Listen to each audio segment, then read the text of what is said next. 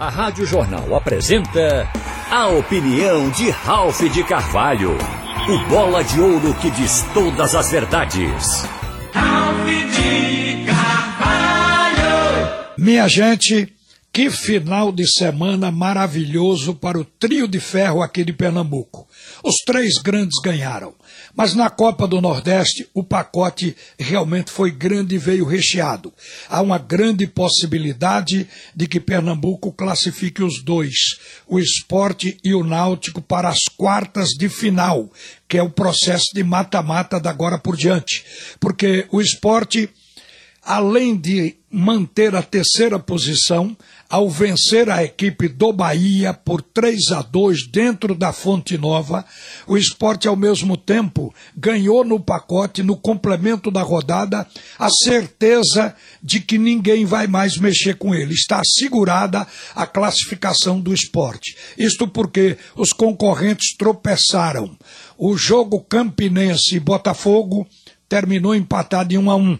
Isso freou o Campinense. E no jogo Globo e Souza, o Globo, que virou manchete nacional por ter ganho da equipe do Internacional, despachando um time da elite do futebol brasileiro na primeira fase da Copa do Brasil, isso certamente repercutiu. O Globo estava vivendo na crista da onda. Aí foi jogar contra o Souza da Paraíba ontem e levou uma sonora goleada de 5 a 1. Com isso, o Globo também saiu da concorrência e o esporte garantiu a vaga nas quartas de final. O que a gente pode dizer é que o pacote para o esporte ele foi grande, porque a equipe vinha com sete partidas sem ganhar. Por essa razão, derrubou inclusive o treinador Gustavo Florentin.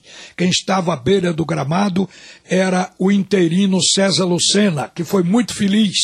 O time do esporte em campo aguentou a pressão do Bahia no primeiro tempo. O Bahia foi melhor na primeira etapa, mas o esporte teve um esteio, uma garantia que foi o goleiro Maílson, defendeu tudo. Foram quatro bolas praticamente a queima-roupa do artilheiro da Copa do Nordeste, o Rodallega, em cima dele. E ele defendeu bolas difíceis. Como o esporte só tinha ido ao ataque duas vezes. Aos 40 minutos, o esporte foi a terceira vez. Quer dizer, o Maílson aguentou até os 40. Quando chegou ali, o Juba assumiu. De fora da área, o Juba deu um petardo, a bola deu uma resvalada, uma casquinha no corpo de um zagueiro e encaixou no canto do gol do Bahia. O esporte vira do primeiro para o segundo tempo, ganhando por 1 a 0. Isso é uma coisa que fortalece o time, porque tinha jogado menos que o Bahia, escapou de perder no primeiro tempo e vira ganhando. É uma felicidade muito grande. No segundo tempo, parecia que a partida tomaria outro rumo, porque o Bahia fez dois gols em 12 minutos e levou o jogo para 2 a 1, um, uma virada espetacular do Bahia. Só que ali acordou o Leão o time do esporte, que até então estava num jogo reativo, assumiu que deveria propor, que deveria atacar e ir para cima do Bahia. E quem deu a primeira puxada foi o meio-campista Nares. E foi ele, numa tabelinha, com Rodrigão, que entrou na área do Bahia e empatou o jogo. Imediatamente depois do Bahia ter virado para 2 a 1 um. Aquilo fez crescer a partida. O esporte, que tinha sido um leãozinho novo no primeiro tempo, virou um leão de juba no segundo. Passou, inclusive, até um certo domínio sobre o Bahia. O Bahia encabulou a torcida cobrando e o time do Bahia viu a vitória escapar. O esporte então conquistou o terceiro gol e deixou para cá com 3 a 2 numa finalização do Rodrigão. E a gente pode dizer hoje que os heróis da conquista do esporte foram quatro. Os demais, obviamente, foram coadjuvantes, ajudaram.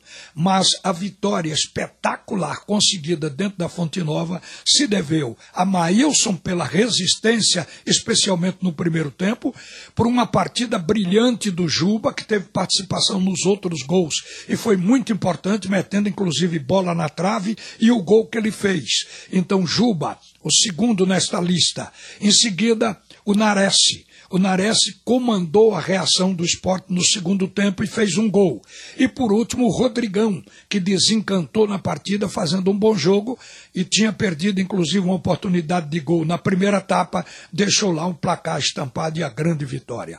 Agora, isso foi acompanhado daquilo que lhes falei. O esporte, com os resultados paralelos no complemento da rodada, está com a sua posição assegurada agora nas quartas de final. Só que o esporte ainda pode ser até o primeiro do grupo A. Aí é mais por uma questão de trazer o jogo para a Ilha do Retiro.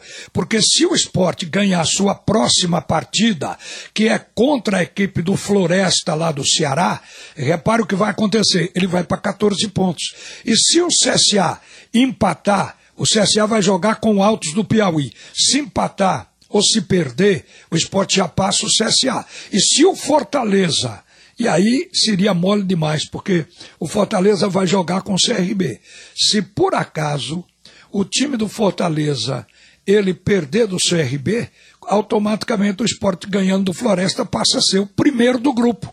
Quer dizer, o esporte não cai mais e ainda pode se mover para a segunda ou para a primeira colocação do grupo A. Agora, admitamos que fique como está. O esporte como terceiro colocado, a equipe do CSA se coloque na segunda colocação como está no momento, aí o jogo das quartas de final vai ser CSA e Esporte. É um mata-mata, é uma partida só para poder seguir para as semifinais. Então é o que espera o time do esporte. Mas creio que o esporte cresceu interiormente, isso aí dá confiança ao time e nós vamos ver da agora para frente se o esporte vai pegar daí. O outro que pode também se classificar é o Náutico. Ontem, com a vitória sobre o fraco Sergipe, o Náutico automaticamente tomou a vaga do Bahia. O Bahia era o quarto colocado no grupo B. O Náutico passou em pontos o Bahia e automaticamente assumiu a posição de quarto colocado. O que é que resta para o Náutico se classificar? Vencer o próximo jogo. É contra o Globo, que ontem foi derrotado por 5 a 1 pela equipe do Souza. O Náutico vencendo o jogo, ele independe de qualquer outro resultado. A posição é dele. Mas também tem as alternativas. A gente sabe que se o Bahia não ganhar do Sergipe, é até difícil não ganhar do Sergipe, como o Sergipe está jogando mal. Mas isso é apenas uma hipótese. Caso o Náutico não ganhe o jogo do Globo, precisaria que o Bahia perdesse para o Sergipe e que o Altos, ou melhor, o Atlético da Bahia, derrotasse a equipe do Souza que são os dois que estão com 10 pontos ganhando, vão para 13. E o Náutico ganhando do Globo vai para 14 pontos. Então a vitória é o que garante o Náutico. O resto é uma possibilidade na competição com o tropeço dos concorrentes. A esta altura, muita gente se indaga: será que agora o futebol de Pernambuco decola? As equipes vão ser mais competitivas? Provavelmente sim. Este final de semana pode ter sido o divisor de águas. Agora, todas as equipes estão precisando de reforços, porque a visão futura é do Campeonato Brasileiro da Série B. Então, até lá, tem tempo de se completar as equipes, melhorar o nível técnico de cada uma delas. E o esporte ainda tem que encontrar um treinador que se encaixe dentro da sua condição financeira e que tenha o perfil para tirar o clube da Série B para a Série A ainda este ano. É o projeto de todo mundo. Mas uma boa tarde para você. E agora vem aí o segundo tempo do assunto é futebol com Haroldo Costa e todo o escrete de ouro. Você ouviu a opinião de Ralph de Carvalho, o bola de ouro que diz todas as verdades.